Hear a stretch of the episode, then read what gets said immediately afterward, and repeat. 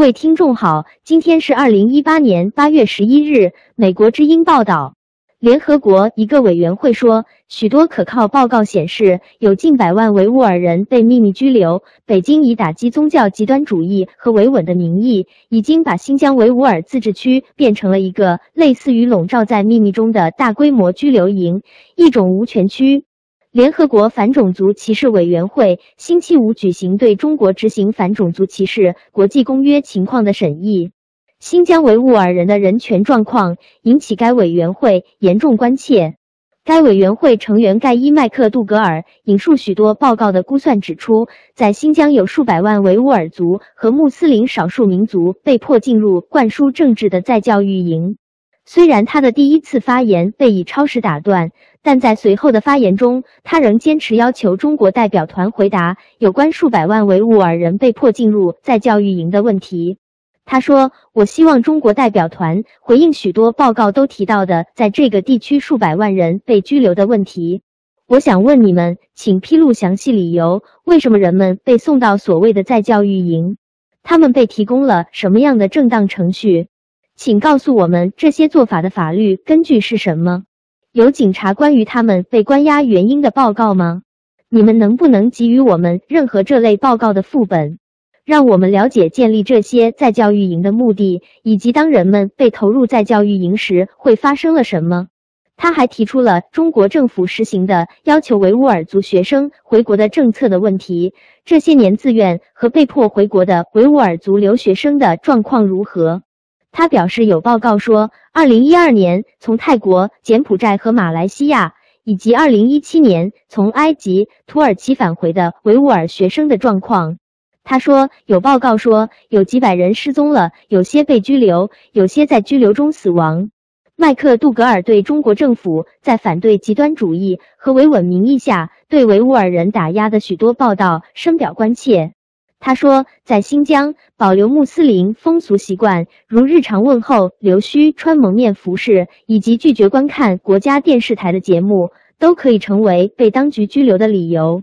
他指出，当局在新疆针对维吾尔族人实施了大规模的监控措施，包括在检查点被拦截、对手机进行扫描、强制搜集十二岁到六十五岁居民的生物识别数据，包括 DNA 样本和眼膜识别数据。所有维吾尔居民必须交出旅行文件才能申请出国许可，许可可能数年也等不到。他认为，最近北京对国家安全法、反恐法。网络安全法和宗教事务管理条例等法律规定的修改，显示了旨在对维吾尔和其他少数民族的更严厉的控制。他指出，这些法律修订对国家安全不准确和过于宽泛的界定，包括与恐怖主义和极端主义有关的罪行，导致了对任意行为和歧视性起诉定罪的滥用。该委员会成员维罗纳谢菲尔德也表示，双语教育政策以普通话取代维吾尔语。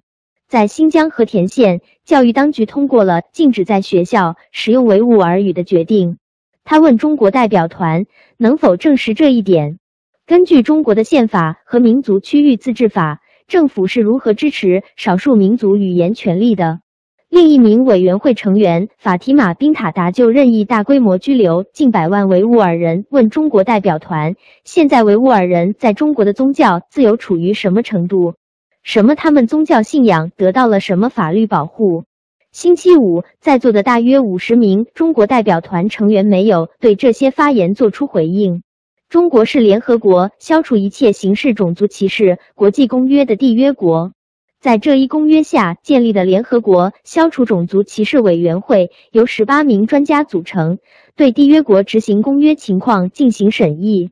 对中国的审议活动于八月十日至十三日在日内瓦举行。在星期五的会议上，中国代表团团长于建华表示，在本次审议所包括的近十年时间里，中国在少数民族权利保护方面取得重大进展。他说，习近平在中共十九大提出的筑牢中华民族共同体意识，是中国新时代民族政策的主导思想。但委员会中国审议报告员西班牙籍的马鲁甘说，中国的少数民族在贫穷和不平等方面的比率仍是中国人中最高的。他要求中国代表团提供少数民族减贫的更新和分类数据。他指出，尽管在2001和2009年的观察结论中，该委员会提出了建议，但至今中国在立法中仍没有对种族歧视与这一国际公约完全一致的定义。消除一切形式种族歧视国际公约由联合国大会于1965年通过，1969年正式生效。截止2014年，该公约有一百七十五个缔约国，是获得各国批准最广泛的人权条约之一。中国于1981年批准了该公约。该公约对种族歧视界定是基于种族、肤色、世系或民族或人种的区别、排斥、限制或优惠，其目的或效果为取消或损害政治、经济、社会或公共生活任何其他方面人权及基本自由在平等地位上的承认、享受或行使。中国代表团表示，将于下星期一就委员会多名成员提出的包括维吾尔。藏族、蒙族、维权律师、被遣返朝鲜人等问题作答。香港和澳门对该国际公约的执行情况也一并接受审议。以上是明镜广播电台所做的整理报道，谢谢收听。各位听众好，今天是二零一八年八月十一日，加广报道。加拿大政府就俄国间谍之子瓦维洛夫兄弟的国籍问题向最高法院提出上诉，称他们的父母尽管在暗中工作，但仍然是俄国政府的雇员，因此他们的孩子尽管出生在多伦多，也不应该获得加拿大国籍。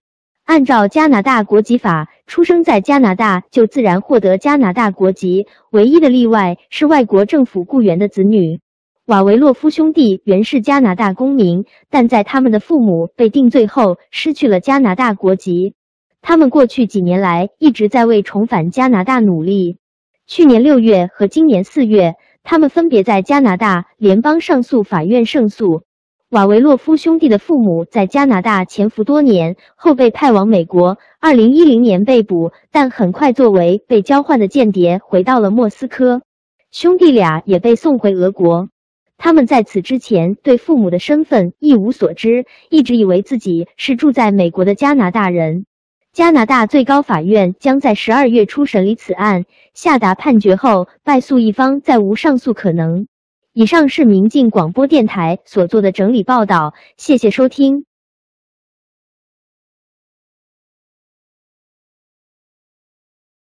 各位听众好，今天是二零一八年八月十一日，美国之音报道。美国联邦参议员卢比奥星期五在《华尔街日报》撰文揭露和抨击中国针对穆斯林少数民族的镇压运动，要求对中共政治局委员兼新疆党委书记陈全国实施全球马格尼茨基法制裁。今天的新疆是一个与朝鲜竞争的警察国家，有着对南非种族隔离秩序正式化的种族主义。卢比奥在文章中引用一位作家的话说。他指出，在教育营这个词让人想起毛泽东的文革，或是共产党统治的越南。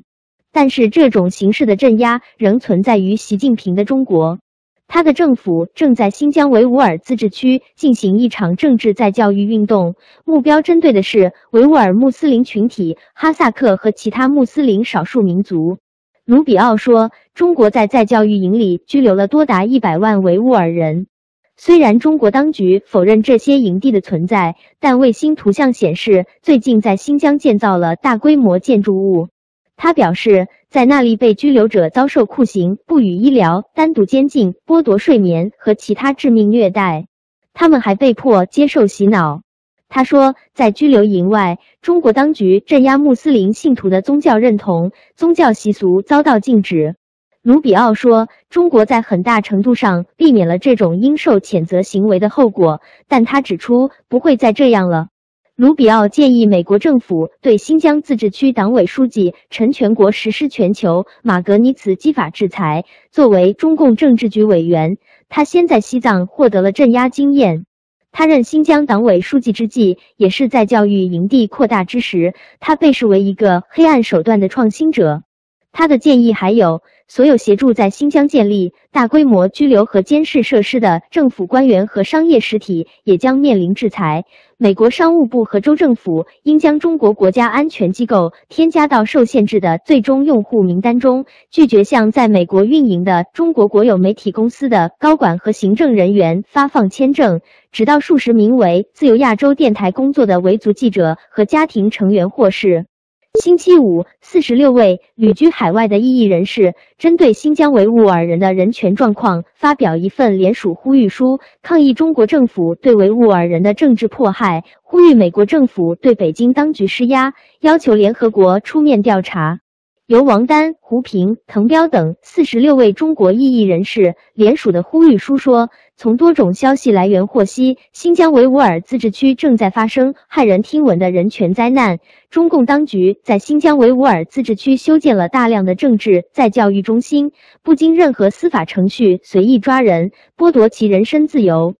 呼吁书说，在教育中心普遍存在虐待与酷刑，因虐待与酷刑致死的消息频频传出。已经被证实的著名死亡者有维吾尔著名伊斯兰学者、官方许可出版《古兰经》翻译者穆罕默德·萨利阿吉自治区医学院院长哈利木·拉提乌普尔，以及世界维吾尔代表大会主席多利坤·艾莎的母亲等。由于家长被关押。大量失去父母照管的儿童则被送进拥挤不堪、条件很差的孤儿院。根据中国官方提供的统计数字，新疆维吾尔人去年遭到刑事逮捕的总人数超过二十二万七千人，比二零一六年的两万七千多人增加了将近八倍。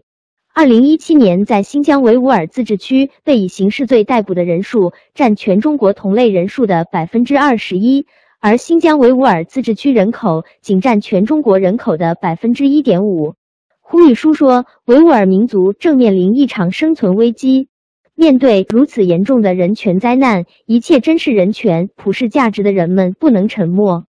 呼吁书强烈抗议中共当局一手制造的野蛮暴行，要求中共当局立即停止对维吾尔人及其他少数族裔的政治迫害，关闭政治再教育中心，释放伊利哈木、土赫提和海莱特尼亚兹等一切良心犯。呼吁书敦促美国政府继续为新疆维吾尔自治区的人权而发声，进一步采取有效手段向中共当局施加压力，并要求联合国出面调查。并对中共当局的恶劣行径予以谴责。北京之春荣誉主编胡平说：“这个呼吁书也许是海外民运人士及其他人士第一次以联署的形式，集体对中国政府的做法表示抗议，以及对维吾尔人等维护基本人权的抗争表示支持。”以上是民进广播电台所做的整理报道，谢谢收听。各位听众好，今天是二零一八年八月十一日。美国之音报道，美国军队有陆军、海军和空军，但还没有太空军。建立新军种需要国会批准，不过美国国防部正组建一个新的太空指挥机构，以促使国会在不久的将来创立一支太空军。彭斯副总统星期四在五角大楼指出，面对中国和俄罗斯在太空领域的新威胁，美国必须组建太空军。在过去，这被认为是一个很遥远的主张，但现在美国国防部已着手建立一个太空司令部，加强保护美国的太空资产。副总统彭斯星期四在五角大楼说，新的司令部是向最终建立第六军种太空军，以抗衡中俄太空威胁迈出的第一步。彭斯副总统说：“中国和俄罗斯一直在进行高度复杂的在轨活动，让他们能够操控他们的卫星，抵近我们的卫星，对我们的太空系统构成了前所未有的新危险。”他还说：“他们的行动表明，我们的对手已将太空转变为战争领域。面对这一挑战，美国绝不会畏缩。美国已经有几十年没有建立新的军种了。”商业太空飞行联合会主席埃里克斯塔尔马说：“我们上一次增加新的军种是在一九四七年，适应新军种也需要一段时间。但就像美军在第二次世界大战后，因为意识到空中力量的重要性而建立新的空军一样，支持者认为美军下一步应当建立太空军。”国际战略研究中心的泰德·哈里森说：“我认为在太空方面，我们正在接近这一点。”太空对我们的军队和我们的整体经济已经变得如此重要，以至于我们需要一群熟悉和了解太空的专业人士。国防部长马蒂斯现在支持太空管理计划，但他过去反对另立新军种。马蒂斯去年致函国会提醒说，目前军方正集中精力削减管理费用，并整合联合作战功能。他不认为在这种时候有必要设立新的组织层级。目前，太空司令部将整合军方的太空专家，并继续保护无人的卫星通信、导弹预警和全球定位系统。美国宇航局将继续负责载人太空飞行。川普总统要求国会二零二零年前正式批准成立新军种太空军。以上是明镜广播电台所做的整理报道，谢谢收听。中国与世界每时每刻的变化。